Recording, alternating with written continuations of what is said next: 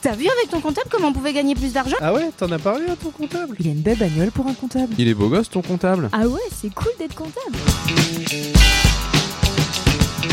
Et ouais, c'est trop cool d'être comptable. Il s'y connaît en chiffres, il est doué, il excelle. Bref, c'est le gars qui fait le bilan. Je vous parle, vous l'aurez compris, de votre expert comptable. Que vous soyez pisciniste, maçon, banquier, notaire, secrétaire ou infirmière, embarquez avec nous sur ce podcast à la rencontre des gens comme vous qui font l'économie d'aujourd'hui et de demain. Bienvenue dans Deux points, ouvrez les guillemets. Et sinon, t'as vu avec ton comptable Salut et bienvenue dans le nouvel épisode de Ta vue avec ton comptable. La belle saison arrive, les températures augmentent et tu rêves de te prélasser dans une piscine? Mais ça tombe bien, aujourd'hui on reçoit Sébastien Monger, créateur de la société PSM. Dans cet épisode, Sébastien va nous parler de ses choix professionnels. Exercice en auto-entreprise ou plutôt en société Travailler dans un groupe ou plutôt en tant qu'indépendant? Pour les novices en piscine, Sébastien va nous apprendre les bases, les différents modèles qu'il propose, les différents traitements de l'eau possibles. Bien évidemment, on aura un petit point, t'as vu avec ton comptable, où Sébastien nous dira ce que son expert comptable lui a apporté dans cette aventure entrepreneuriale. Cet épisode est rempli de bons conseils et de petites touches d'humour. Bonne écoute à vous Quel plaisir de t'avoir aujourd'hui. Alors, bon, allez, je, je, rentre direct dans le vif du sujet. Je sais pas, t'as as déjà entendu le jingle euh, qu'on a créé pour, euh, pour ce podcast, hein, Ouais, que tu sois euh, euh, infirmière, médecin, euh, pisciniste, voilà. et le pisciniste. Et ben c'est toi, tout simplement. Et, c'est vrai, en fait, sans trahir de secret, hein, quand on a euh, pondu le jingle, on a euh, forcément euh, pensé également aux différents invités qu'on pourrait avoir et tout. Et j'ai dit, non mais Sébastien, obligé, obligé, il vient nous voir parce que, bon, bah moi, on va rentrer encore une fois tout de suite dans le vif du sujet. Nous, on a été amenés à se rencontrer non seulement pour le boulot pro, mais aussi parce que bah, t'es en train de faire ma piscine. Donc c'est vrai qu'on se voit en réunion de chantier assez régulièrement et à chaque fois, les échanges sont relativement, enfin même pas relativement, sont très sympathiques. Et je me suis dit, un mec comme ça, il faut qu'il passe, il faut qu'il passe chez nous. Et donc justement, eh ben, je te propose de, commencer par te présenter, euh, dire qui tu es, d'où tu viens et puis, euh, puis ce que tu fais. Alors moi, qui je suis? Ben, Sébastien Monger. Au départ, je suis franc-comtois. Donc je suis immigré en Vendée, que je regrette pas du tout, on est très bien ici. Et euh, ben, mon parcours, en fait, ben, mécanique auto, en apprentissage. Ensuite, je suis parti la mécanique auto, je savais pas trop quoi faire. Euh, ça me plaisait sans plus, donc je suis parti en contrat de qualif en maçonnerie. La maçonnerie, c'était génial, mais euh, je gagnais pas assez ma vie, donc j'ai trouvé une place en usine. Donc j'ai fait un bref euh, parcours en usine de, allez, on va dire 3-4 ans, où j'étais en usine de thermolacage. De là, j'étais pompier volontaire, j'ai passé mes diplômes de pompier, j'ai réussi à trouver une place dans les ambulances, donc j'ai passé mon DEA à Paris, d'ambulancier. Puis j'en avais marre de faire des heures à gogo. Puis c'est faut dire faut dire ce qui est ambulancier, c'est pas quelque chose qui gagne euh, bien sa vie. Donc euh, j'ai un ami qui était dans les piscines qui m'a dit écoute on cherche un maçon si tu veux venir tu viens. Donc du coup je suis parti en piscine et puis c'est un milieu que j'ai jamais quitté parce que j'ai passé beaucoup de formations pour évoluer et euh, c'est quelque chose que j'adore quoi. Ouais, donc on, voit direct, un peu un, touche à tout. Hein, bon, pas mal de métiers manuels. Euh, Qu'est-ce que je voulais dire Euh, Moi, en fait, euh, sans trahir de secret, une des raisons pour laquelle j'ai rapidement sympathisé avec toi, c'est la première fois qu'on s'est rencontrés. Et donc, t'es venu au cabinet. euh, je sais plus par qui on a été mis en relation. C'est Euh, c'est quelqu'un qui est vers chez moi, vers la Sainte-Foy. Euh, c'est le chauffagiste. Oui c'est ça. C'est ça. Euh, et euh, tu es venu me voir, tu m'as raconté un petit peu ton histoire, ton parcours, et puis tu m'as dit euh, bon bah moi actuellement je suis salarié, je fais des piscines machin, et euh, bah, j'aimerais me mettre à mon compte, tout simplement. J'ai pas la prétention de de savoir faire les choses mieux que les autres, mais par contre ça fait dix ans que je vois ce qu'il faut pas faire ailleurs. Ça. Parce que euh, c'est vrai que les, les- tu continues de me le raconter à chaque fois qu'on se voit, mais c'est vrai que tu me racontes à chaque fois des, euh, des anecdotes et des, euh, des, des, euh, des chantiers, des piscines que tu as rencontrés où, euh, passe-moi le terme, ça, ça merde complètement. Et puis tu dis, euh, bah voilà, euh, je suis pas forcément le champion du monde, mais clairement demain, si je fais la piscine, euh, moi je fais pas ça euh, parce que il y a tel risque et ça va, et ça va merder. Et donc toi, alors justement, euh, qu'est-ce que euh, sur tes différentes expériences professionnelles, que ce soit en, en maçonnerie, en ambulance ou quoi, qu'est-ce que ça t'a apporté et justement euh, comment euh, cette expérience euh, t'est utile au quotidien maintenant? Ben, déjà, la mécanique auto, quand on, enfin à l'époque, parce que maintenant ça a bien changé, c'est des appareils qui donnent les, les pannes. Mais avant, fallait, c'était à nous de trouver la panne. Donc c'est bien de trouver la panne, de réparer, mais il faut savoir pourquoi ça a cassé. Donc déjà, ça aide à réfléchir quand on, quand on fait du, quand on travaille. Euh, la maçonnerie, ben, on tout, c'est pareil, il faut apprendre à se débrouiller pour faire des coffrages, pour faire des, du ferraillage, des choses comme ça. Donc il y a des, des formations à faire euh, et euh, savoir bien faire ses plans de ferraillage, savoir bien faire son ferraillage, savoir où ça va lâcher. Donc c'est, plein de choses qui sont mis bout à bout. Euh, les ambulances, ça m'a permis de bien discuter avec les, comment, avec les patients, les, comment, les clients qu'on avait. Ouais. Donc du coup, moi niveau communication, c'est beaucoup plus facile pour discuter avec les clients. Ouais, donc en fait, grâce à ces différentes expériences professionnelles, tu as à la fois de la, de la technique, ça. du savoir-faire, et puis un petit peu de savoir-être, de par euh, justement la relation client que tu disais ça, en ambulance. Ça Ouais. sert à rien de, de, de vouloir faire le gars qui, qui est super fort, qui sait tout. C'est faut être faut être euh, franc avec les clients. Faut pas on n'est pas là pour raconter des bêtises. On leur dit ce qu'il en est. Si vous faites ça, ça va être ça. Si vous faites comme ça, ça va être comme ça. Mm. Au moins les gens ils savent sur quoi ils vont. Ouais. Moi, il y, a- il y a un truc, bon, euh, on trahit pas de secret, on en parlait avant, je suis euh, sur un chantier, euh, un chantier de maison actuellement pour moi, et c'est vrai que c'est un vrai, euh, alors c'est des galères, hein, faut pas se mentir, mais c'est un vrai moment euh, sympa pour moi parce qu'à chaque fois, on est en, en relation avec donc des, des artisans qui sont quand même des super techniciens. Quoi. Là, tu me parles de plans de ferraillage. euh, euh, moi, je connais pas tous les autres termes techniques, mais euh, euh, les BA13, les, les menuisiers, ils me racontent des trucs. Je comprends à peu près ce qu'ils me racontent, mais je me rends compte à chaque fois que c'est super technique. Et puis, euh, c'est vrai que moi, je viens d'une génération et puis d'un d'un milieu familial entre guillemets où on n'est pas forcément euh, trop euh, métier manuel, tu vois, BEP et tout ça. Et je me dis à chaque fois, plus j'avance dans mon métier d'expert comptable et plus je côtoie des artisans euh, au quotidien, plus je comprends la notion de il n'y a pas de saut métier. Et tu vois, cette expression, elle me fascine autant qu'elle m'énerve, parce que quand on dit il n'y a pas de saut métier, on, on a tendance à dire euh, ah ouais bah le mec il est menuisier, ouais c'est un bon gars, c'est un bon c'est un bon métier, mais c'est il y a pas de saut métier, c'est pas c'est pas la Mm. folie non plus.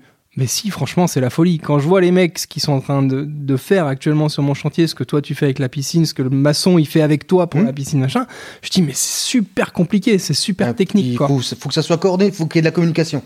Quand on est plusieurs sur des chantiers comme ça, faut vraiment qu'il y ait de la communication. C'est-à-dire que c'est pas, euh, il peut y avoir des architectes, des choses comme ça, mais faut pas attendre que ce soit l'architecte qui prenne les décisions. C'est-à-dire qu'il faut vraiment être en communication. Moi, je suis en communication avec le maçon. Mm. Je fais attention, faut pas faire comme ça parce que ça peut donner comme ça. Et du coup, après, ça remonte à l'architecte et là, on va, il va penser différemment parce qu'il voit pas les choses de la même façon que moi. C'est-à-dire qu'on a, on a chacun notre métier.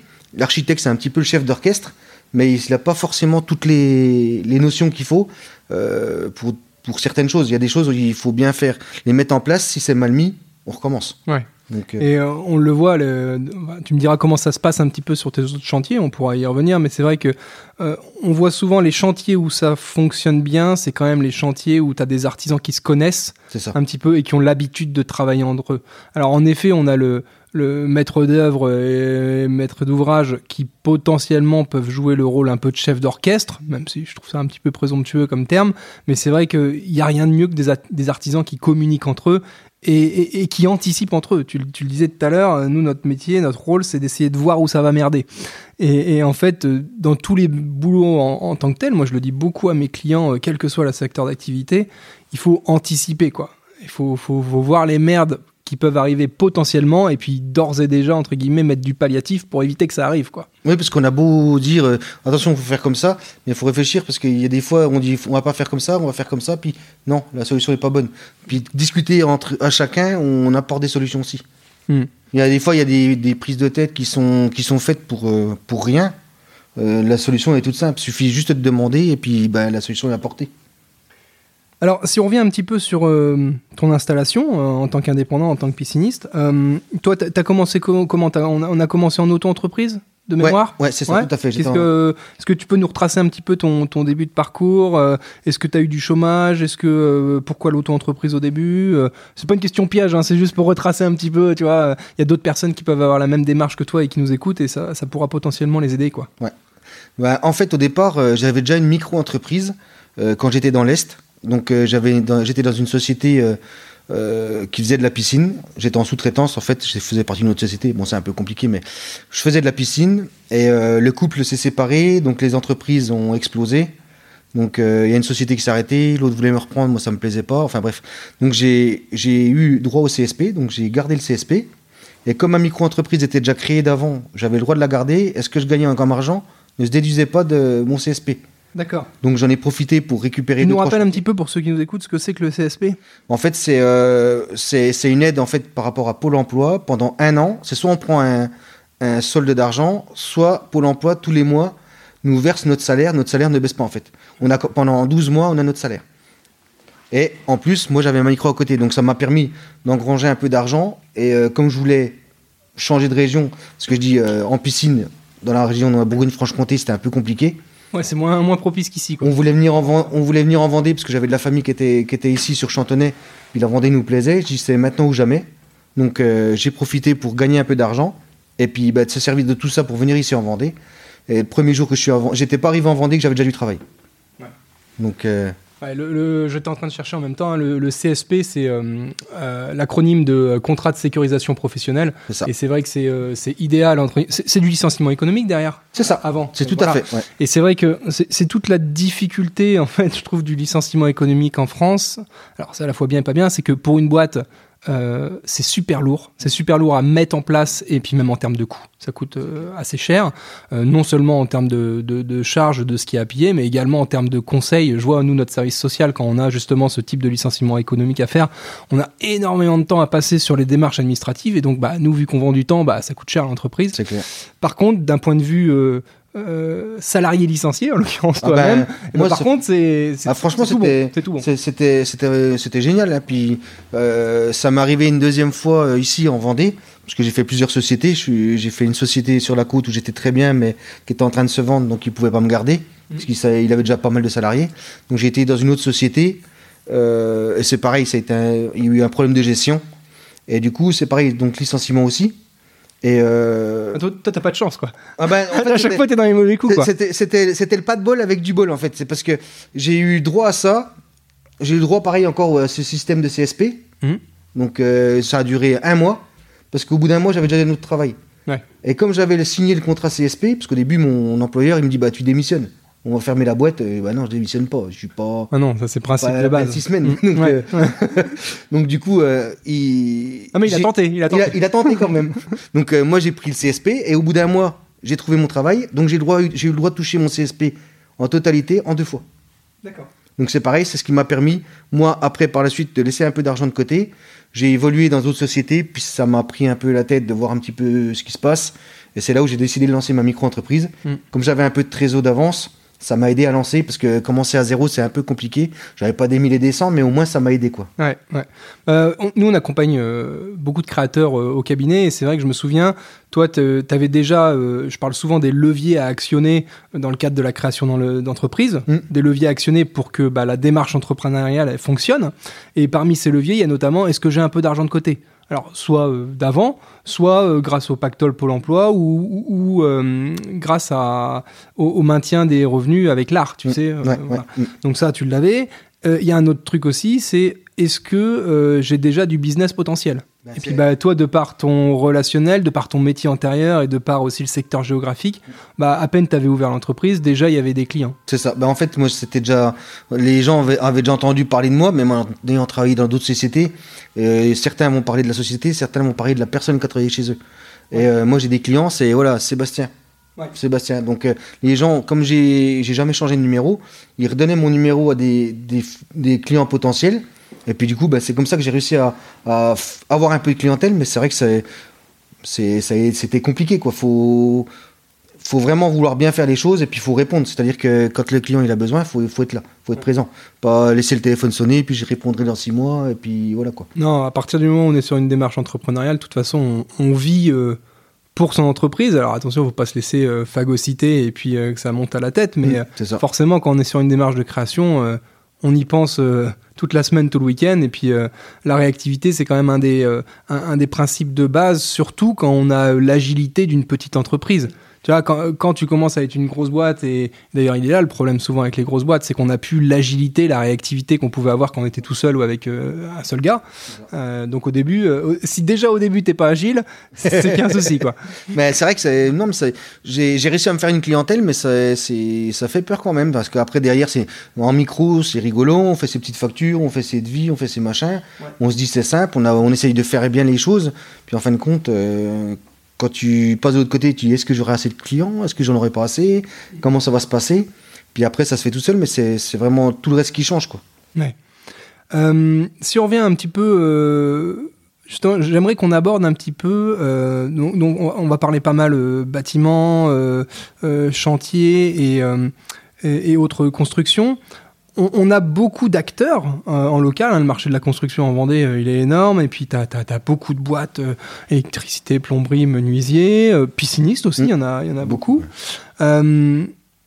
J'ai du mal en fait à savoir. Alors, il n'y a pas de réponse toute faite, hein, bien sûr, mais est-ce qu'il vaut mieux bosser avec une grosse boîte je, veux dire un, un pisciniste où il y a une vingtaine de salariés et puis des équipes, euh, euh, des équipes qui sont formées, euh, une capacité forte, tu vois, ou avec un mec euh, comme toi qui est tout seul et, et qui est certes plus agile, peut-être, on vient de le dire, mais qui aura peut-être un peu plus de limites. Et voilà, j'ai toujours du mal à, à déterminer ce qui, ce qui est le mieux. Ben, Toi, en- tu, en comment fait- tu sens la chose? Moi, je pense que sur certaines grosses sociétés, des, des choses euh, qui sont. Enfin, dans le- il y a plus, c'est, vra- c'est vraiment spécifique dans, dans le bâtiment. Il y a des grosses sociétés qui vont avoir les bonnes personnes qui vont être là, qui vont faire leur travail correctement. Il y en a d'autres qui sont là pour l'argent, Mm. pour juste ramener de l'argent. Et du coup, derrière, le boulot sera mal, sera mal fait. Donc, euh, les, les, comment, les petites entreprises, c'est la même chose. C'est soit on tombe sur le bon gars qui a vraiment envie de faire les choses bien, et puis quand il fait une bêtise, ça arrive, c'est des chantiers. Euh, il est là, il va réparer, sa bêtise, il va, il va faire ce qu'il faut. Puis il y en a d'autres, ben non, ils s'en fichent. Le problème des grosses boîtes, c'est que des fois, quand il y a des loupés, eux, ce qu'ils voient, c'est la facturation, faut que ça rentre, euh, c'est on va facturer, et puis si le client il paye pas, ben on va plus chez lui. Et puis nous, en, moi, en tant que petite entreprise, on, on va pas faire ça. Le, but, euh, après, on sait comment que ça se passe. Euh, une grosse société, tout le monde la connaît. Ah bah, faut aller chez eux, faut aller chez eux. Quelqu'un qui est petit, un loupé, et puis tout de suite, ça va discuter. Ah bah, lui là-bas, il fait du boulot, il est, c'est pas, c'est pas bien du tout.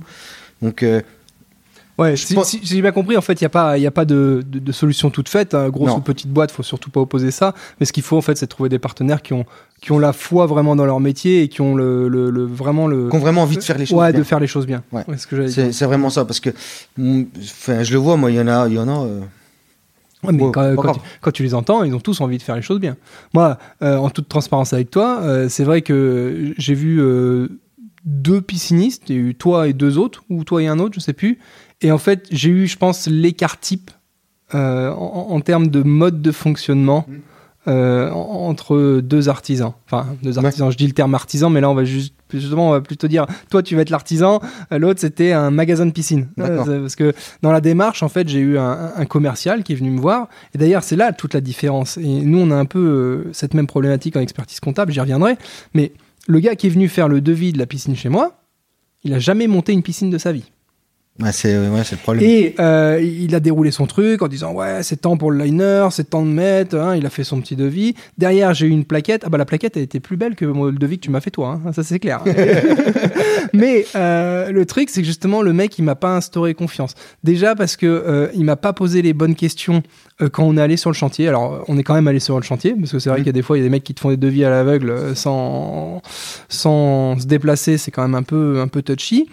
Là, on est allé sur place, mais par contre, euh, je lui dis bah tiens, euh, les vents d'ouest, faut peut-être faire gaffe à ceci. Et puis là, le dévers du terrain, machin, euh, ça répondait pas. Quoi, tu sentais que euh, il n'y avait pas de, de problématique technique. Il y avait juste une problématique de faire passer le devis du mieux possible. Et puis le reste, après, les mecs. c'est ça, c'est la tirelire. Et, ouais, et puis derrière, en fait, les équipes techniques qui vont être amenées à devoir faire la piscine, bon, elles se démerderont. ouais, c'est leur- chacun son taf, quoi. Tu vois, et à l'inverse, toi, c'est vrai que la première fois euh, que t'es venu, bah, euh, en fait, t'as tout de suite mis le doigt sur les, bah, comme tu disais tout à l'heure, sur les trucs qui potentiellement peuvent merder. En ça. disant, bah, attention, tu veux telle dimension, c'est quand même assez long, donc euh, pour le volet roulant, bah, il y aura plus de volets roulants, donc ça va prendre de la place, donc en maçonnerie, ça va coûter un peu plus cher, machin, hein. Enfin, voilà un peu les, deux approches. Et, je termine là-dessus, mais c'est vrai que nous, en expertise comptable, on, peut avoir la même problématique en cabinet. Alors nous, c'est pas notre cas parce que euh, euh, on est encore sur un, cabinet à taille humaine où euh, quand on a des rendez-vous prospects, bah, c'est moi dans 95% des cas où mon associé qui reçoit le client et donc les problématiques techniques, même si on sait pas tout, globalement. on sait faire les comptas et les bilans, donc on, on sait répondre. On n'est pas, on sait faire le devis, mais on sait aussi faire la compta. Donc voilà. Et à, l'opposé de ça, tu as, certains. euh, alors, je vais pas me faire que des copains, mais peu importe. Hein, tu as certains grands groupes euh, d'expertise comptable où les prospects sont reçus par des commerciaux en comptabilité. quoi. Et pareil, les mecs sont là pour vendre du bilan. Euh, derrière, euh, bon alors après, euh, on vient pas sur un premier rendez-vous pour euh, obtenir du conseil, mais quand même. Mais quand même, moi je, je me rends compte quand justement j'ai un prospect, c'est vrai que les premières fois où on s'est vu, je t'ai peut-être dit bah tiens l'auto-entreprise c'est bien là, mais il faudra peut-être pas commencer à, à penser à un autre statut pour telle et telle raison, et puis on pourra optimiser sur tel point. Voilà. Euh, Là normalement un, commercial en comptabilité sera moins à l'aise là-dessus quoi. Tu vois? Bon. Moi, ça fait, c'est comme, c'est comme nous, euh, quand on vient pour faire un devis ou des choses comme ça, on va poser les bonnes questions. Puis moi, c'est ce que je dis à la clientèle, c'est pareil. Euh, les il y a des commerciaux qui sont très bien parce qu'ils ont des années dans la piscine, ils sont allés sur des chantiers, ils ont vu. Puis il y en a d'autres, ils, avant, ils vendaient des fenêtres. Ouais. Ils font, là, ils font commerciaux. Donc ils viennent, ils ont une grille tarifaire, un machin, ils peuvent faire temps de remise. Moi, quand je viens, je vais expliquer pourquoi je vais faire comme ça. Et c'est ce que je dis aux clients, c'est moi je vends, c'est moi qui fais, il n'y a pas de sous-traitance. Oui. Ouais. Alors ça, ça, bon, on va pas raconter notre histoire. Hein, on va dire les mecs qui passent le week-end ensemble. Hein, non, mais, Non. Euh, c'est même pas vrai. non, mais euh, moi, ce qui m'a plu et quand on m'a dit, parce que c'est pareil, en fait, on- quand, bon, tu sais, on est dans le microcosme sablé, et souvent ils disent, ah, c'est qui ton électricien, c'est qui ton machin, puis il me dit, c'est qui ton pisciniste, bah, je dis, c'est Sébastien Monger, un mec de gros breuil, machin, hop, pff, connais pas. Je dis, bah, ouais, en effet, mais le mec, il m'a convaincu pour deux raisons. Un, déjà, euh, il a vu ailleurs, euh, dans les années auparavant, euh, ce qu'il fallait pas faire, donc ça m'a. Et puis deux, visiblement, le mec, il, il- il a prévu de rester dans le coin pendant quelques années, et il sait pertinemment que s'il merde ma piscine, je vais l'appeler tous les week-ends pour qu'il vienne, réparer. Donc, donc voilà. Qu'est-ce que, sur quoi j'étais parti? Je sais plus. Si, je voulais te parler. Alors attention, sujet politique, géopolitique. Attendez, t'as peur Non. Euh, hausse des matières premières. Comment, euh, comment vous gérez ça actuellement dans le bâtiment Euh, Comment tu ressens les choses Comment tu vois les choses euh Bah, moi personnellement, bah, c'est vrai que c'est compliqué. J'ai des matériaux où je peux vraiment pas jouer, genre c'est ce que je te disais l'autre jour, par exemple un volet de piscine qui prend 2000 euros en un an, c'est énorme. C'est un, un truc de malade. Mais il y a d'autres choses, je pense que il y a des fausses augmentations. Moi, c'est mon avis perso. hein. Ouais. Parce que j'ai réussi à trouver un fabricant de PVC, par exemple, pour mes, mon- mes étanchéités. J'ai pas eu d'augmentation depuis l'année dernière, le mois d'août. Alors que les autres, tous les mois, m'appelaient en me disant Attention, il y a une augmentation, faut que tu commandes. Ouais. Là, j'ai seulement pris une augmentation de 5%. Ouais. Par contre, tout le restant, ils font ce qu'ils veulent. Quoi. Il y a un, un fournisseur de PVC, par exemple, l'année dernière, qui était plus cher. Donc j'ai réussi à en trouver un autre qui était correct. Mhm. Euh, fin d'année, là, ils m'ont renvoyé les tarifs avec des augmentations. J'ai eu le premier qui était plus cher. Je lui ai rien demandé. Il m'a sorti les prix moins chers que le deuxième qui m'a donné une augmentation en novembre. Ouais. Alors, Donc je pense que il, il y, en- il y a des groupes, je pense, qui se servent de ça pour faire des augmentations. des- il y a- je veux bien euh, que certaines matières, comme les, tout ce qui va être huile, les choses comme ça, ça prenne un coup par rapport au transport ou choses comme ça. Mais il faut m'expliquer pourquoi les autres, ils ne s'augmentent pas. Quoi. Ouais. ouais, alors je suis loin d'être un expert en géopolitique, matières premières, etc. Mais je suis complètement d'accord avec toi. Il y a, il y a soit d'un côté une augmentation qui est réelle et qui peut être due notamment à l'augmentation des matières premières, au gaz notamment, euh, etc., etc. Et je crois que c'est le cas justement pour les tuiles. Euh, je crois que c'est très consommateur, je dis peut-être des bêtises, mais je, je pense pas, très consommateur de gaz pour, euh, pour chauffer, pour cuire tout ça. Et donc derrière, bah, l'augmentation de la matière première fait qu'ils sont obligés, obligatoirement en train de répercuter sur les tuiles. Mais tu as la deuxième effet augmentation, c'est justement l'effet je répercute. Et nous, on est un petit peu dans ce cas-là, c'est-à-dire que nos éditeurs de logiciels augmentent leurs tarifs. Euh, le papier, les plaquettes papier, bon, euh, de moins en moins, mais euh, ça augmente également. La, la papeterie augmente, euh, tous les services en règle générale augmentent. Et donc tu te dis, bah attends, si je veux à peu près conserver ma marge, parce qu'à un moment, euh, faut la conserver sa marge, parce que si elle s'étiole Si- si- indéfiniment, à la, à la fin tu travailles pour la gloire. C'est ça. et, et donc, bah, je suis obligé de répercuter. Et, c'est là où justement nous, pour la première fois depuis 6-7 ans, on s'est dit attends, ça augmente dans tous les sens, euh, dans tous nos postes de charge. Je dis bah pour une fois, on va nous aussi augmenter nos tarifs quoi. Et donc on a positionné une augmentation qui somme toute euh, assez raisonnable. D'ailleurs, on n'a pas fait systématiquement un 3, 4 ou 5%, on a plutôt fait du, euh, cas par cas en, essayant d'analyser les dossiers justement et d'essayer de, faire au plus juste en disant bah non, bah lui ça fait euh, 15 ans qu'il est au cabinet et ça n'a pas bougé, il serait peut-être temps que.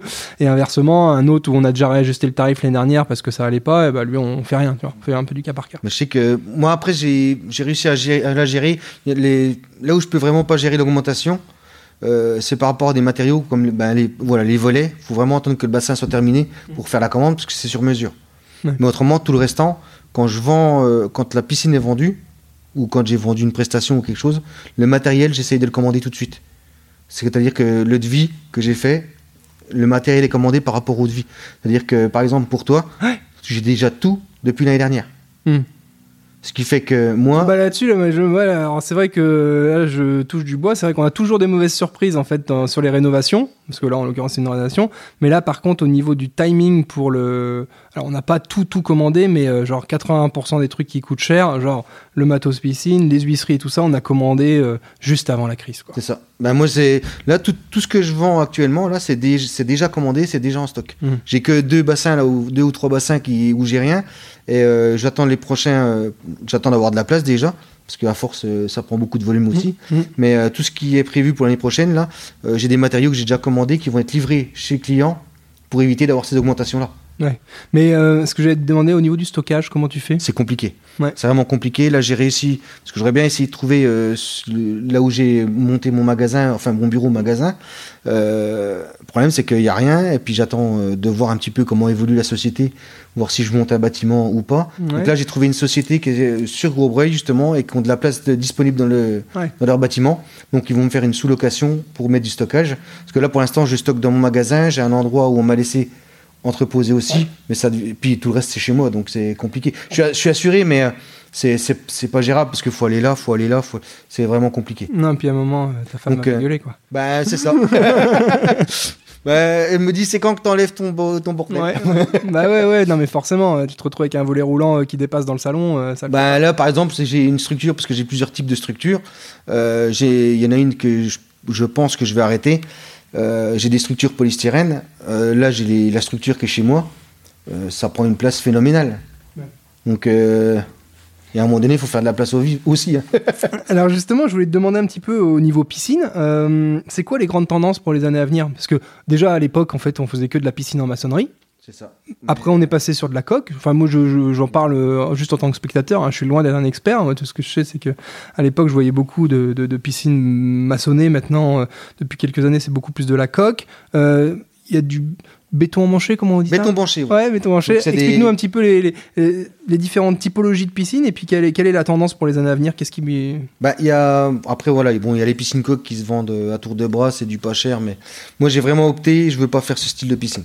C'est vraiment du qualitatif, euh, qu'on puisse rénover ou ça ne coûte pas un bras quand on va rénover, et puis qui, on est en zone sismique et compagnie, donc quelque chose qui bougera pas. Donc j'ai trois types de piscines. J'ai les piscines, c'est du polystyrène. Pourtant, les mecs, quand tu les écoutes, ils te disent que la coque, ça bouge pas. hein. Ah bah, c'est pour ça que la moitié elles sont tordues ou elles sont cintrées au milieu. Que si un jour on a on, avait des produits dans sa piscine, qu'il y a trop de produits dedans, qu'il faut la vider, faut vider l'eau dehors. Faut mettre des étais partout dans la piscine pour pas qu'elle casse, pour pouvoir vider sa piscine. Ah oui, parce que sinon, le poids de la terre qu'il y a autour Le fait caillou, que ça. le caillou va la compresser, elle va casser. D'accord. Et si on a trop d'eau à l'extérieur par rapport à l'intérieur de la piscine, le fond peut casser aussi. D'accord.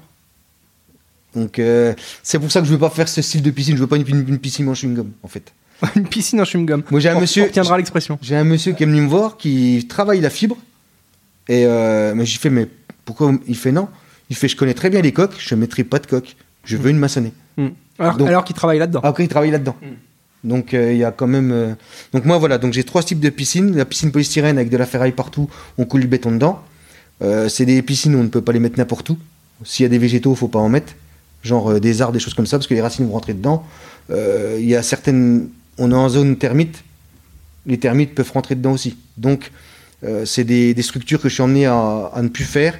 Là, je travaille des structures qui sont fabriquées en Vendée, à Chalon Ouais.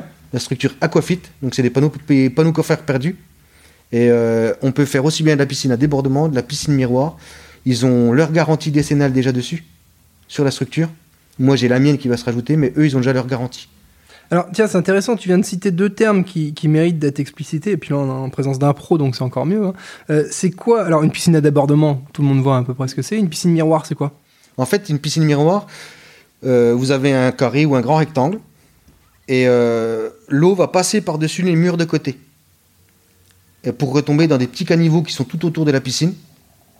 Ce qui fait qu'en fait, sur le bord de la. Au lieu d'avoir une piscine standard avec des margelles, donc une dalle céramique tout le tour, on va dire par exemple, eh ben, cette eau-là va passer par-dessus pour retomber dans un caniveau. Donc on a vraiment l'impression d'avoir un miroir comme dans le temps. C'est ce, Imaginez un miroir avec le- l'entourage noir. c'est ce qu'on voit souvent dans les piscines clubs ou autres, dans les clubs vacances, c'est souvent ça, où on a ouais, tout un caniveau un peu tout autour et on voit que ça déborde un petit peu, mais ça tombe dans le caniveau. C'est et- ça, ça- en fait, ça tombe dans le caniveau, Ouais. ça va tomber dans un bac tampon, donc on reprend, qu'on renvoie dans la piscine, puis ainsi de suite. D'accord.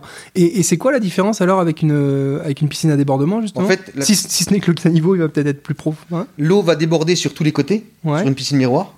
Une piscine à débordement, en fait, il y a- l'eau ne passe pas Ah oui. par-dessus les trois autres murs, va Ok. ne passer que sur un côté. Ouais, ouais. Ok. Et ça fait une- là on a vraiment euh, euh, une piscine à débordement, on a vraiment l'effet cascade. Donc l'idéal c'est d'avoir une grande vue dégagée. Mm. Comme ça on a l'impression que ça chute quoi. Alors justement, euh, encore une fois, euh, je, me, je me livre complètement à titre perso, mais peu importe. Euh, quand j'avais fait l'autre devis avec l'autre euh, commercial, vu, vu que j'ai vu qu'il était super solide sur les devis, je lui ai dit vas-y, chiffre-moi un peu une piscine à débordement quoi. Puis là, euh, en fait, euh, bah, j'ai failli faire une syncope quand il m'a annoncé le prix quoi. Ah, Euh, Ça, m'étonne pas moi. Ouais. Alors justement, une piscine à débordement, c'est euh, c'est encore abor- enfin, abordable. Tout dépend de- du, du budget qu'on a. En mais, fait- c'est quoi? C'est deux fois le prix? C'est euh, une Non. fois et demi le prix? Non, en fait, enfin, moi je raisonne pas comme ça. C'est qu'il y a ce qu'on appelle le juste prix. Il y a des prix qui sont définis. On fait attention aux augmentations. Donc faut, on sait qu'il y aura des augmentations de 5 ou 10% on les prévoit un petit peu à l'avance. Mais une piscine à débordement, c'est quoi? Euh, Ou une piscine miroir. Une piscine à une piscine miroir, il y a beaucoup de caniveaux. Donc ça, ça va coûter plus cher. Par contre, une débordement, c'est que sur un côté. C'est-à-dire qu'il y a un mur sur un des côtés qui va être plus petit que les autres. Mais il faut récupérer ce eau-là. Donc il faut mettre un bac tampon qui va récupérer ce eau-là. Donc il faut juste prévoir une pompe en plus qui va aspirer avec un système de flotteur. Mm. Ça coûte pas une fortune non plus. Mm. Et c'est juste une maçonnerie en plus. Donc euh, euh, au final, si on rajoute, euh, moi, enfin moi à titre perso, quand je vois les prix que ça coûte, combien ça, après ils vont vendre le concept, mais euh, si vous rajoutez 15 000 euros de plus par rapport à un bassin, c'est déjà pas mal quoi. Ouais, ouais.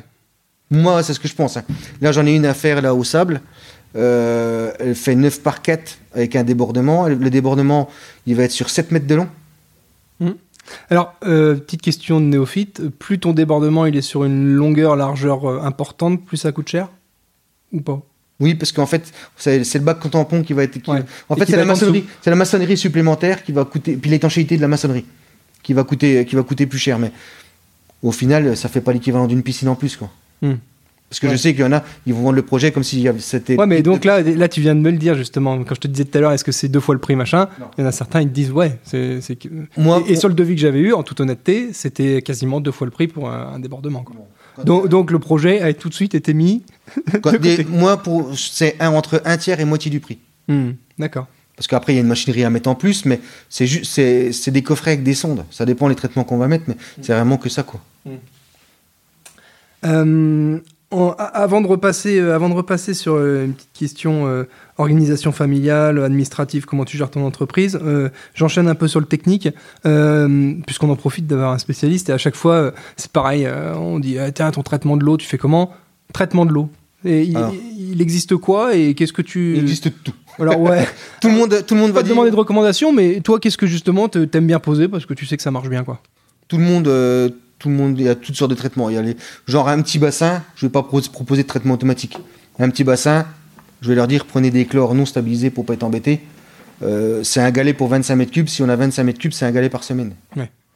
Quand on dit traitement automatisé, c'est qu'en fait, tu vas avoir une sonde qui va automatiquement faire des, bah, des sondages, comme son nom l'indique, pour voir ce qui manque ou ce qu'il y a de En trop, et ça, puis il va ajuster le traitement en fond. On va avoir euh, tout ce qui va être traitement automatique. Il y a plusieurs sortes. Il y a les traitements au sel, euh, avec 4 grammes de sel ou 1 gramme de sel, ça dépend des appareils. Euh, on va avoir des autres, c'est du magnésium. Magnésium, j'aime pas ça. Ouais. personnellement. Tout le monde dit oh, quand on le touche dans les doigts, c'est tout doux. Sauf que le magnésium, on n'est pas capable de le peser. En fait, il faut mettre 0,5 de sel dans la piscine et 0,5 de magnésium. Mhm. Et pour savoir ce qu'on a perdu comme magnésium, on teste le sel. Et par différence, on. On- déduit qu'il Ouais. manque tant de magnésium. ouais, d'accord. Donc, euh, moi, quand c'est approximatif, j'aime pas ça. Et là, je suis vraiment, moi, j'ai vraiment un autre traitement. euh, Pour l'instant, je suis le seul en Vendée à le proposer, euh, avec qui je travaille. Euh, c'est un système où on traite à l'ozone. Et dans la piscine, on injecte du chlore. Donc, on injecte 0,5 ppm de chlore dans le bassin pour avoir une désinfection. Mais autrement, au départ, c'est l'ozone. En fait, au niveau euh, de l'ARS, c'est de l'eau potable. Ah oui, d'accord. Bon. On se baigne dans de l'eau potable. C'est-à-dire que l'ozone, c'est de l'O2 qu'on transforme en O3.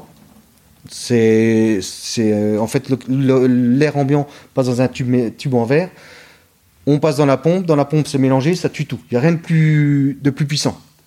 Ensuite, il y a trois façons de- de ramener l'ozone en O2, parce qu'en fait, on casse les molécules et on les reconditionne. C'est avec un filtre à sable, ça se reconditionne tout seul. Avec un UV, ça se reconditionne. Ou alors au bout d'un quart d'heure, à l'air libre.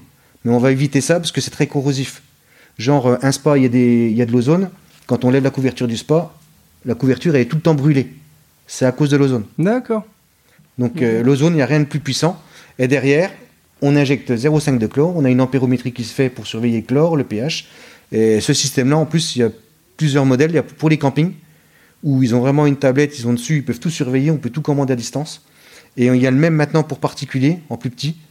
Et sur le téléphone, on peut tout gérer. On peut gérer la pompe à chaleur, le chaud- le- la pompe de filtration. On fait tout. On peut tout savoir. On peut savoir ce qu'on a comme chlore dans le bassin. On peut tout savoir. D'accord. C'est vraiment, c'est pour moi, c'est la Rolls des traitements et c'est là où on injecte le moins de produits dans les piscines. Bon bah là, on a l'illustration parfaite que ton métier est un métier bien technique et que euh, en effet, euh, ça demande euh, une dose de compétences techniques quand même non négligeable et mais mais surtout aussi de pédagogie parce que tu vois là, sur certains aspects, tu m'as quand même lâché et c'est normal. Tout comme je te lâcherai au prochain débrief de bilan. C'est ça voilà. Mais non, parce que ce qu'il faut aussi, c'est ce que je dis à, à chaque fois euh, au collab et on en discute beaucoup avec mon associé, c'est que tu peux avoir la meilleure solution du monde, que ce soit en expertise comptable ou en piscine.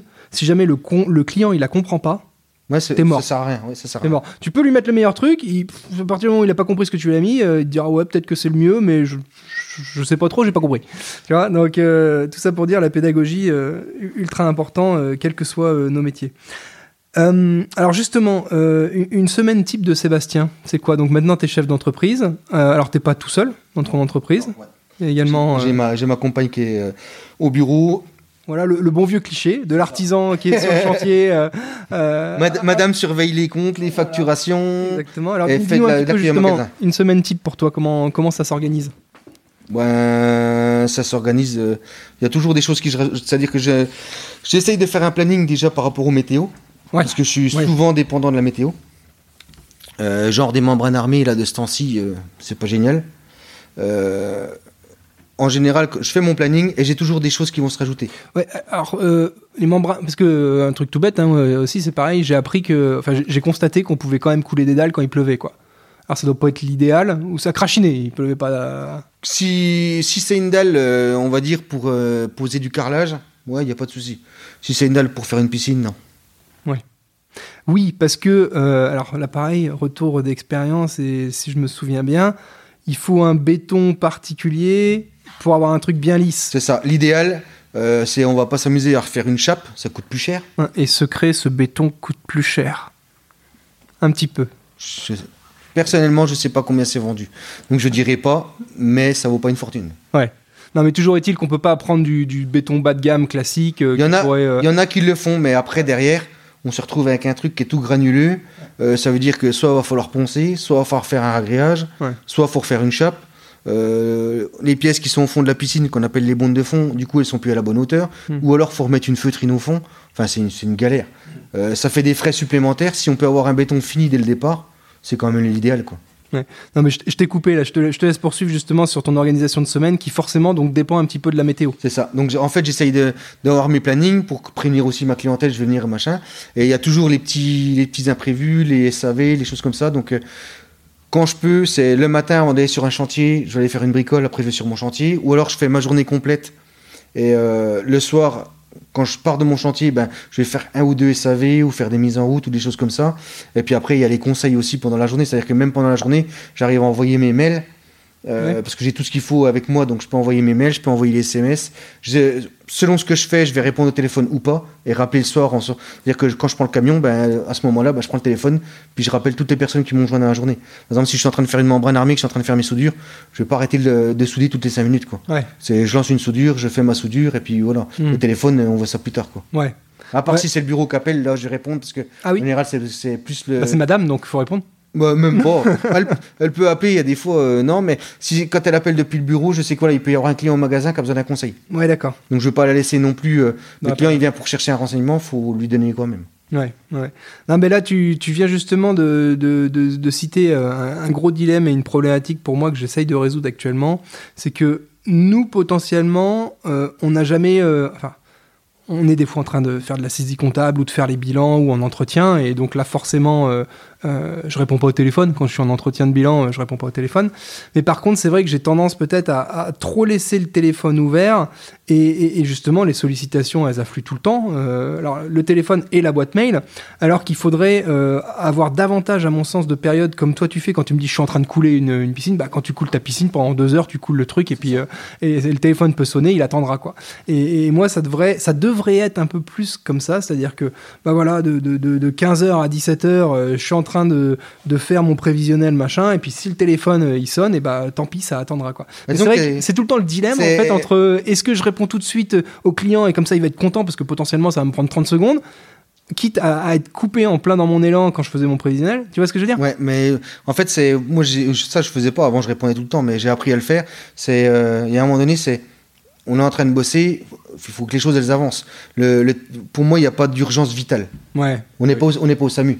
Ouais. En plus, toi, en, en étant euh, Voilà. avant pompier, tu, tu sais un peu de quoi tu parles. Donc, euh, on est, je suis pas au SAMU, je suis pas en train de sauver une vie. Donc, ça peut attendre. Ouais. C'est, on rappelle le soir. Si on appelle le soir, on rappelle le lendemain. Ça m'est déjà arrivé d'oublier le lendemain matin. Je dis, oh, j'ai pas appelé. Hop, je prends le téléphone, j'appelle la personne. Puis s'il y a vraiment une urgence, les gens ils laissent un message. Puis là, quand on écoute le message, ben, en fin de compte, euh, Il n'y a non. pas d'urgence. Non, c'est j'ai un hérisson qui est dans la piscine, comment je fais quoi? Donc euh, voilà.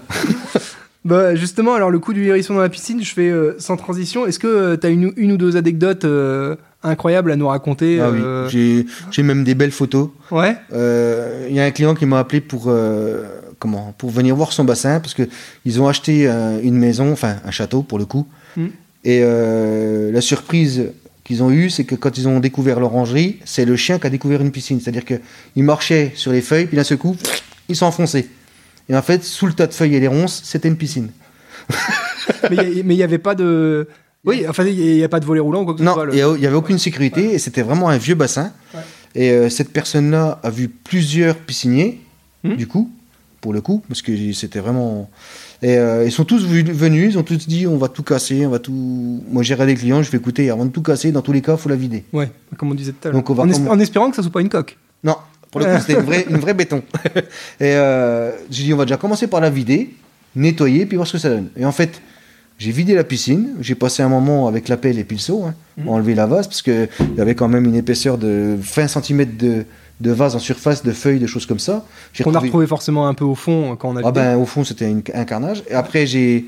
J'ai fait euh, ce que j'appelle une bouillabaisse, c'est des produits que je prends moi, que je mélange. Enfin, je donne pas la recette parce qu'il y en a qui, qui voudraient bien l'avoir. Ah, les bons trucs astuces qui se refilent pas, quoi. Et du coup, ben, j'ai traité toute l'étanchéité. Pour le coup, c'était un PVC armé. Et ben, le monsieur, ça fait 5 ans qu'il a sa piscine, Pas sans changer l'étanchéité. Ouais, donc PVC armé, moi j'ai j'ai un copain, euh, Nicolas, pour pas le citer, euh, qui bossait avant l'aquagym des Olonnes. Euh, il m'a dit tout de suite, membrane armée, Ouais. quoi qu'il arrive.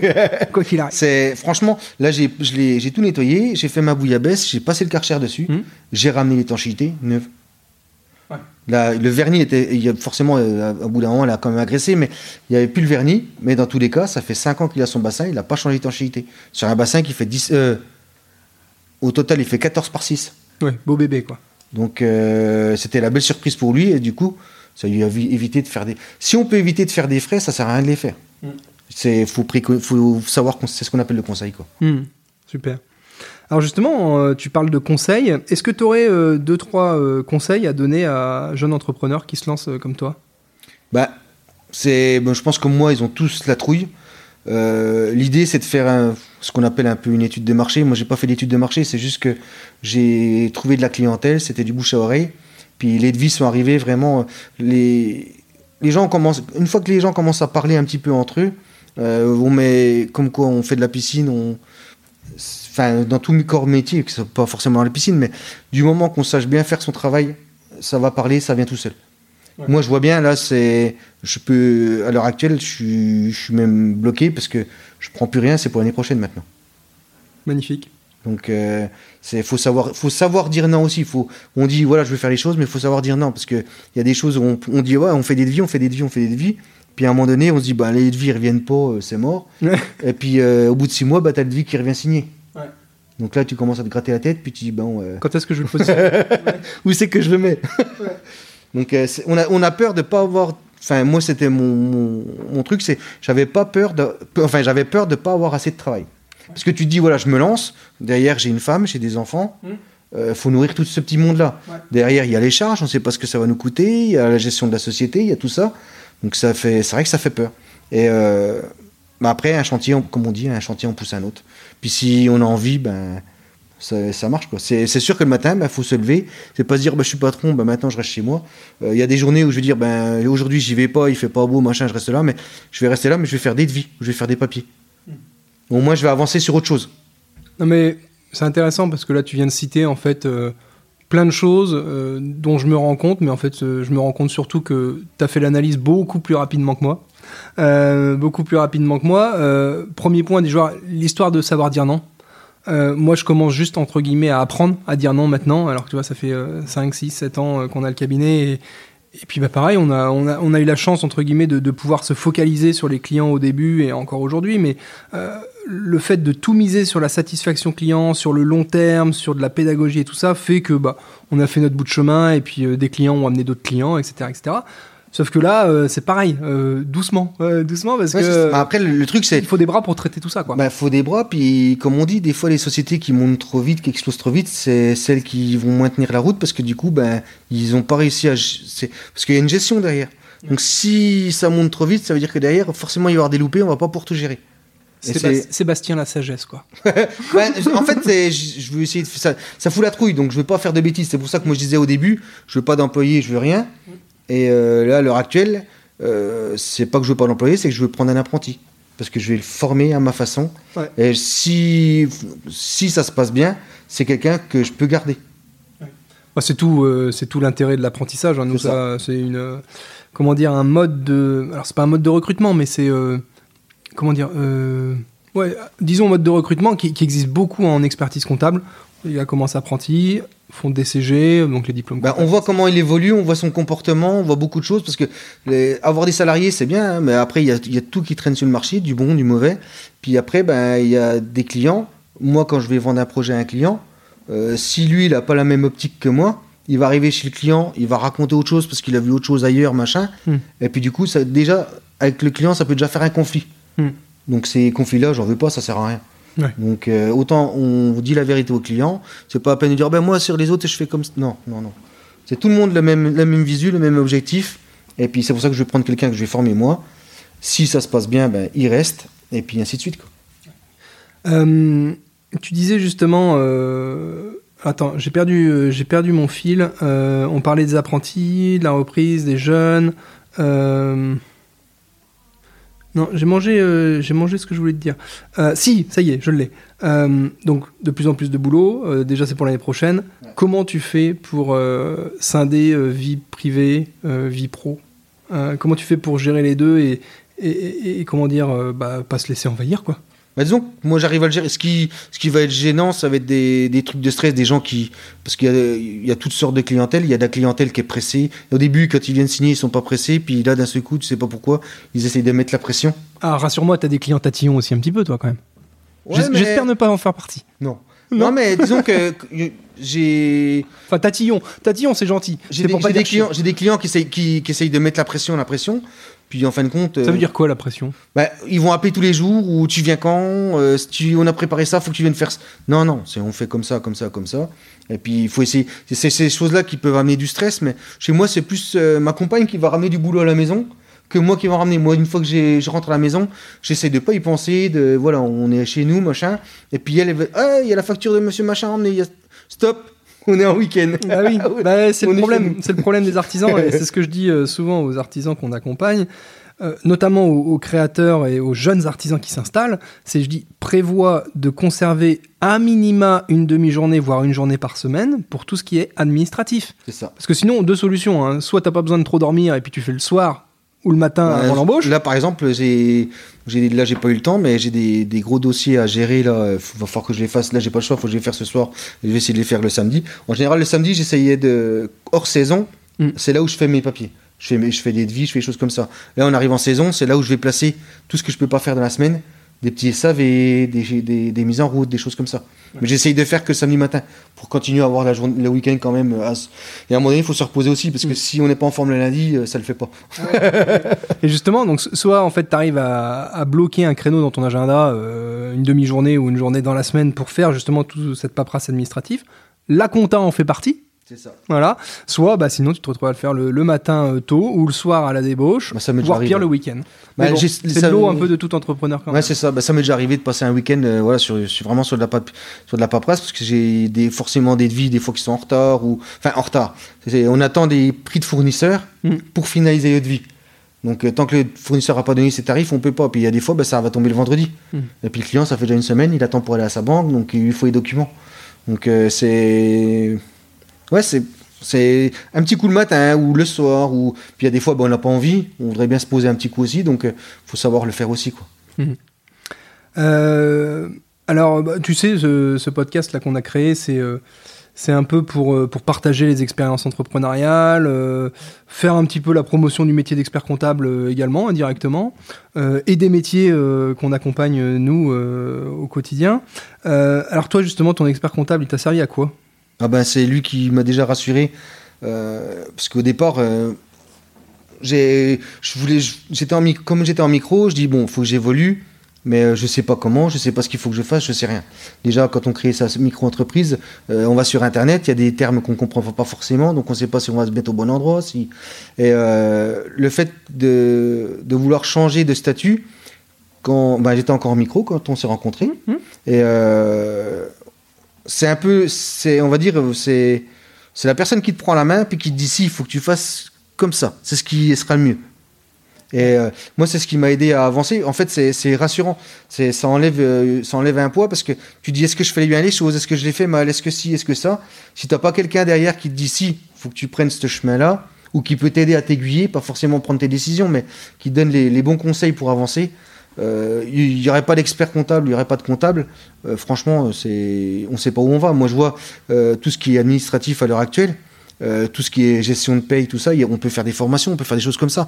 Mais c'est tellement simple quand c'est le comptable qui va faire sa TV, qui va faire, enfin moi pour moi ma part, qui va faire la TVA, qui va toute chose. On a toujours peur de faire une bêtise.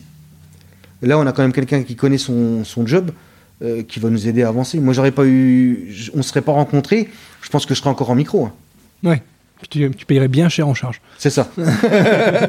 mais Non, euh, mais c'est ça, c'est ce qui m'a fait, euh, qui m'a fait avancer en fait. Tu as indiqué deux termes qui me, qui me touchent particulièrement. Et d'ailleurs, on a eu euh, Thomas Canté qui est venu nous voir dans le podcast il y a, il y a quelques épisodes. Et, et il avait utilisé un terme qui s'en rapproche un peu. Toi, tu as dit qu'on t'avait rassuré, qu'on t'a pris par la main. Lui, il a parlé de grand frère. Tu vois ça. Et on, on s'y retrouve un petit peu. Et, euh, et c'est là où on se rend compte que le métier d'expert comptable, en fait, tu as, un vrai aspect, bon, bah, certes technique, comme tout métier, on l'a vu, on en a parlé juste avant. Mais tu as aussi un aspect euh, psychologique, accompagnement. C'est ça. Euh, c'est la personne qui rassure. Voilà, qui rassure, qui accompagne. Et c'est marrant parce que je fais encore l'analogie avec le, le métier du bâtiment et on pourrait dire, non, mais l'expertise comptable et le bâtiment, euh, rien à voir. Sauf que euh, on est des métiers techniques tous les deux. Euh, et puis, on a besoin de conseils. Alors, expert comptable, on donne du conseil. Et dans le bâtiment, on devrait donner du conseil également. Et quand je dis ça, c'est que tu as souvent, tu as, un peu euh, bah, deux typologies d'artisans, mais on retrouve ça aussi, c'est les experts comptables. C'est des mecs qui vont te dire, bon, bah tiens, euh, tu peux faire ça, ça et ça. Puis on s'en reste là.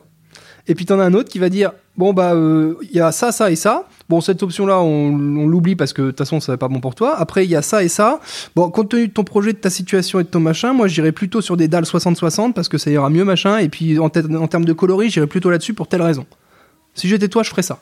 Voilà. Et, et moi, en fait, c'est ce que j'essaie justement d'appliquer euh, dans mon métier au quotidien en tant qu'expert comptable. Quand il y a des mecs qui, viennent, qui viennent et qui me disent euh, Bon, Tiens, est-ce qu'il faut que je fasse euh, loueur en meublé, SCI, machin Euh, On analyse le projet, on analyse la situation, et à la fin, souvent, je conclue en disant bah, Si j'étais à ta place, je pense que j'irais sur cette solution-là. Après, on décide pas pour le client. C'est Oui, lui, voilà, lui qui a le dernier mot. Mais, euh, on le conseille. c'est puis on a quelqu'un en face voilà, qui, qui saura nous dire si c'est bien. ou- Parce que des fois, on peut avoir des envies aussi. Donc, on va, on va demander est-ce qu'on peut faire ça que- Non, faut attendre. Non, oui, c'est bien, vas-y. Ou c'est- je sais que j'ai, moi, j'ai des projets qui, vont- qui, qui vont arriver pour euh, cette année et l'année prochaine. Mais euh, c'est pareil, c'est- j'attends. J'en ai déjà parlé avec, euh, comment, le, Nicolas? avec Nicolas, voilà. ouais. Et puis je dis j'attends d'avoir le bilan, de voir un petit peu Ouais. ce qu'il en est, de savoir ce qu'on- comment je suis et savoir si je fais, si je fais pas. Si c'est des choses qui me permettent de gagner de l'argent, faut faire. Ouais. Mais après le restant, c'est je veux pas faire n'importe quoi. Puis il y a un autre truc aussi, c'est que les, les éléments qu'on conseille, alors quand je dis les éléments, c'est justement les solutions fiscales comptables pour moi, et pour toi, ça va être les solutions de piscine, c'est des, des choses qu'on s'applique à soi-même. C'est-à-dire que toi, demain, tu construis ta piscine dans ton jardin, tu vas prendre telle chose pour toi. Et moi, c'est pareil, j'ai euh, deux, deux, trois placements euh, immobiliers. Euh, j'ai pris tel SCI où j'ai fait tel montage pour telle raison et je me le suis appliqué à moi-même et, Mm. et- et pour telle raison et donc je peux pas mieux que te conseiller que de te dire bah ce que je te conseille là je l'ai fait pour moi donc euh, Non, mais c'est ça, c'est. Puis vous. Moi, c'est pareil, j'écoute aussi euh, ce que disent. euh, Il y en a certains. Parce que c'est vrai que c'est le milieu entrepreneuriat, il y a certains, certaines sociétés, ils vont garder leurs petits trucs, euh, leurs petites astuces pour eux.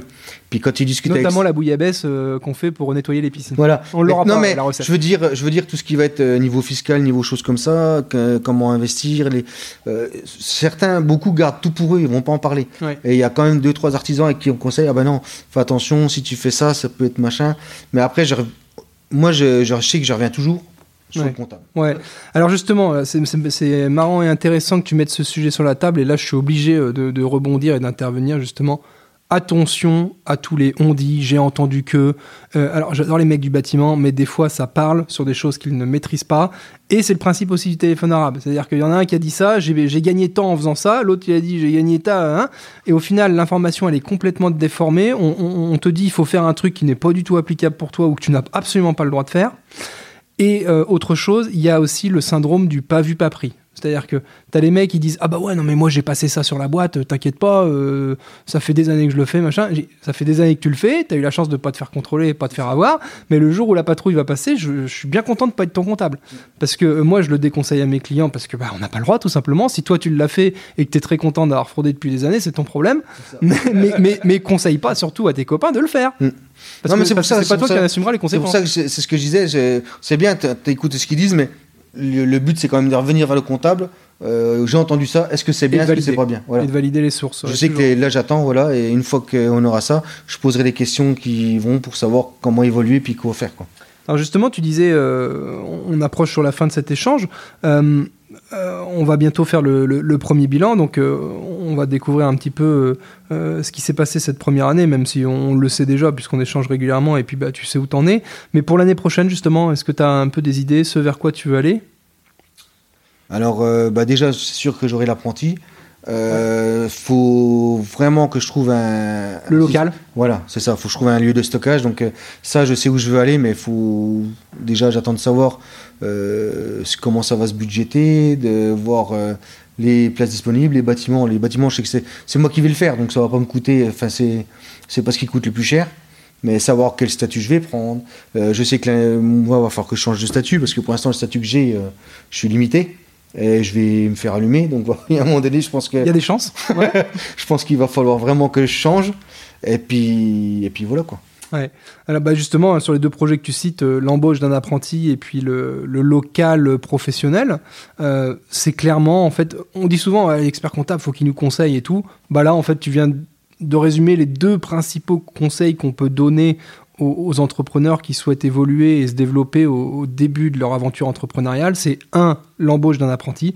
C'est une embauche qui est vraiment à un coût euh, social qui est super faible, super faible. Et ce que je dis souvent, c'est que euh, si tu as la chance, alors c'est pas qu'une chance, mais si tu arrives à recruter un apprenti qui sait faire quelque chose de ses dix doigts, franchement, il sera rentable. C'est ça. Voilà, quel que soit le coût, euh, parce que le, le- le coût de l'apprenti est déterminé en partie par son âge, etc. Mais les charges sont très faibles et si le gars il est efficient et il a de bonne volonté, il sera rentable. Puis moi, ça m'enlèvera peut-être euh, de la fatigue aussi, parce que mine de rien, Ouais. euh, euh, il faut pas faire semblant. Et puis le- la deuxième zone de conseil euh, qu'on donne souvent aux clients, c'est devenez professionnel, de- pro- professionnel, devenez propriétaire pardon de vos murs commerciaux ou de votre local professionnel, en l'occurrence pour toi, pour un artisan, parce que ça, entre guillemets, bon bah on sait que la retraite des artisans, euh, c'est pas forcément la panacée, mais c'est vrai que déjà quand tu as financé ton local professionnel et qu'à la retraite, tu te retrouves avec ton loyer qui tombe automatiquement, que c'est payé, etc., bah, ça fait un bon complément de retraite, euh, sachant qu'en plus on déduit tout au long de la vie, enfin bref, on rentrera pas dans le détail technique aujourd'hui, mais investir dans ces murs professionnels, c'est clairement une, belle source d'optimisation pour l'entrepreneuriat, quoi. Pour l'entrepreneur.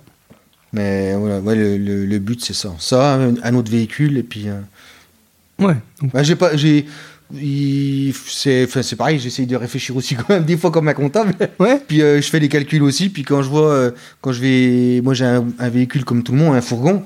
Euh, je fais beaucoup de maçonnerie. Quand j'ai besoin de faire, d'aller chercher du béton ou du caillou, des choses comme ça, je vais louer un camion. Et au final, quand je vois combien de fois je le loue, puis combien ça me coûte, bah au final, j'aurai un crédit dessus, ça me payerait le crédit. Donc quand on réfléchit bien, puis ça m'évite de perdre une heure et demie à aller chercher un camion, et puis ainsi de suite. Et puis à chaque fois, il manque un outil. Là, euh, c'est des, c'est des réflexions. voilà. Ouais, je parle tout le temps euh, vulgairement du ratio gain en merde. En fait, il faut toujours voir combien ça coûte, mais qu'est-ce que ça t'économise comme emmerde? Et est-ce que ça vaut le coup? C'est bah, c'est exactement ça. Puis là, je me rends compte qu'en fin de compte, euh, je perds du temps, d'énergie. Il faut appeler, il faut savoir si c'est disponible, puis ci, puis ça. Puis... Donc voilà, c'est des, des projets pour l'année prochaine. Puis il va y avoir des beaux projets l'année prochaine.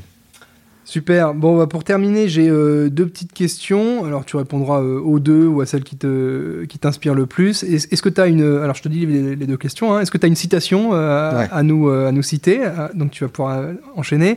Et puis euh, dans le coin, euh, vu que tu es un mec du coin maintenant, même si tu n'es pas de notre région à l'origine, on t'a bien accueilli, tu t'es bien intégré visiblement. Est-ce que tu as des, des bons plans à nous partager dans le coin, euh, quels qu'ils soient quoi?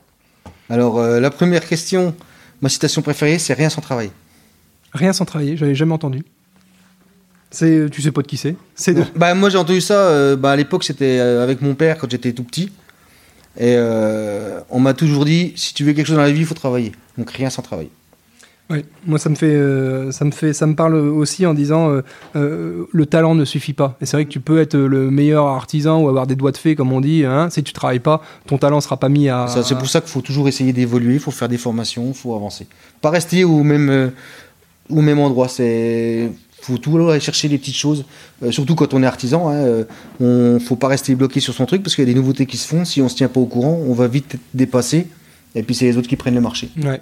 Petit truc et astuce, avant que tu nous livres tes bons plans du coin, euh, pour 2023 en l'occurrence, vous savez, cha- chaque année, en fait, les, euh, chefs d'entreprise qui se forment, qui assistent justement à des, des heures de formation, peuvent bénéficier d'un crédit d'impôt formation qui euh, était plafonné jusqu'à présent à 40 heures de formation par an. Alors pour nous, experts comptables et commissaires aux comptes, euh, qui sommes astreints à des heures de formation assez importantes, bah, chaque année on est au taquet.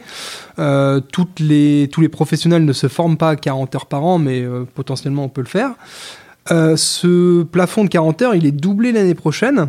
Il passe à 80. Et donc, euh, euh, en termes de montant en euros de crédit d'impôt, on était sur 419 euros euh, cette année. L'année prochaine, ça passe à 840, c'est doublé. Donc, euh, raison de plus pour se former. Non seulement ça vous permettra d'être euh, bah, au fait, au fait euh, des nouvelles technologies, des, des nouvelles tendances de votre métier et d'être à la pointe, mais en plus, euh, l'État vous fait un sacré cadeau fiscal avec ce crédit d'impôt formation du dirigeant. Donc, euh, profitez-en. Et donc, alors, tes bons plans? Ah, les bons plans, bah, il y en a plein de bons plans. Mais euh, c'est d'aller chercher directement dans les, pot- dans les, dans les vergers, euh, directement euh, les huîtres dans, les, comment, dans les marais. Ouais. C'est, il y en a, tout est à côté de chez nous, donc il faut profiter d'aller chercher directement au producteur. C'est vrai. Alors ça c'est. Alors je m'attendais pas du tout à cette réponse, mais je te remercie euh, pour ce- cette clairvoyance tout simplement parce que c'est vrai que euh, on, on le dit à chaque fois euh, vente directe, supprimer les intermédiaires. hein, bah là on est en plein dedans. Et, et c'est vrai que moi je me souviens quand j'étais petit, on allait chercher avec les parents au verger à Nick Pomme. Je sais plus exactement où c'est, mais c'est pas loin d'ici. Mais c'est vrai qu'en plus c'est ludique avec les enfants. Tu prends les cagettes, tu vas chercher les pommes, tu récoltes. C'est moins cher, c'est sympa. Ils Et font ça surtout, ils font maintenant sur les fraises. Il y a, Ouais. des, il y a des vergers. Je vois, nous, juste à côté de chez nous, il y a une ferme d'escargots. d'accord. Il y a un potager, tout ça, il y a une ferme d'escargots. On va chercher ses escargots, on va chercher ses légumes. Et t'en fais quoi des escargots? En petite sauce. Bon, faudra que tu reviennes pour nous livrer la recette. euh, la et, et tes huîtres, tu vas les chercher où alors? Euh, moi, la plupart du temps, je vais chercher à la guitière ou alors à, à Jarre sur les, à les cabanes. Ok, nickel. Bah merci, euh, merci beaucoup pour ces bons plans. C'était super. Je sais pas ce que tu as pensé de cet échange. J'ai trouvé ça génial. Non, c'est, franchement, ça, puis ça fait du bien on- de voir un petit peu autre chose. Ouais. Et, et puis de voir que le comptable, il est pas juste là en train de te faire ta TVA ou de te présenter ton bilan. Quoi. Ouais. Non, c'est bien, c'est, franchement, c'est, puis ça permet de se connaître aussi. Ouais. Même et- si on échange déjà pas mal. Ouais, ouais, ouais, ouais. Non, mais vraiment, euh, c'était, c'était un vrai plaisir de t'avoir. Euh, j'espère que euh, ceux qui écouteront ce podcast euh, apprécieront euh, euh, ta transparence et ta spontanéité. Et puis également les bons plans. euh, et également les aspects techniques piscine. Donc, en tout cas, euh, si jamais vous voulez faire une pataugeoire, euh, vous savez à, à qui vous adresser. Je fais même des bacs à poissons. C'est vrai? Ouais. Et euh, des bacs à poissons. Ça existe encore, ça? Il y en a, il y en a qui font, euh, qui font des devant, le- devant leur maison, juste devant l'entrée, avec un, bac. euh, comme ça fait comme une piscine, sauf que c'est si par exemple vous avez des, des tablettes en alu sur vos, vos baies vitrées, des choses comme ça, le bac juste devant avec le même revêtement, puis dedans une étanchéité, du galet au fond, puis des poissons qui se promènent. Il y en a qui font ça. Ok, bon bah, autre, autre solution, si vous n'êtes pas trop piscine, vous serez peut-être euh, plutôt aquarium extérieur. Voilà. Bon, bah sur ce, on va, on va vous laisser. Euh, merci à tous euh, pour votre écoute. Euh, N'hésitez pas à nous commenter, euh, dire ce que vous en pensez, à postuler si vous souhaitez passer au cabinet et puis échanger sur ce podcast avec nous. Merci Sébastien. Et puis, Bah, bah, bon, on merci. se revoit bientôt sur le chantier. Oui, ouais, j'y vais bientôt là justement. Bon, nickel. Hey, si vous entendez de nouveau cette jolie petite voix à la fin de l'épisode, c'est que vous êtes arrivé jusqu'au bout. Bravo et merci. Ce contenu vous a plu? Aidez-nous à nous améliorer, donnez-nous des suggestions d'invités, voire même soyez l'invité. Vous pouvez nous mettre une petite note sur Apple Podcast ou Spotify. Après, si ça vous a pas plu, euh, mettez pas de note. hein. Enfin, mettez pas une note pour mettre juste une étoile. Enfin, je sais pas, écoutez un autre podcast. Quoi. Voilà. Merci. Salut.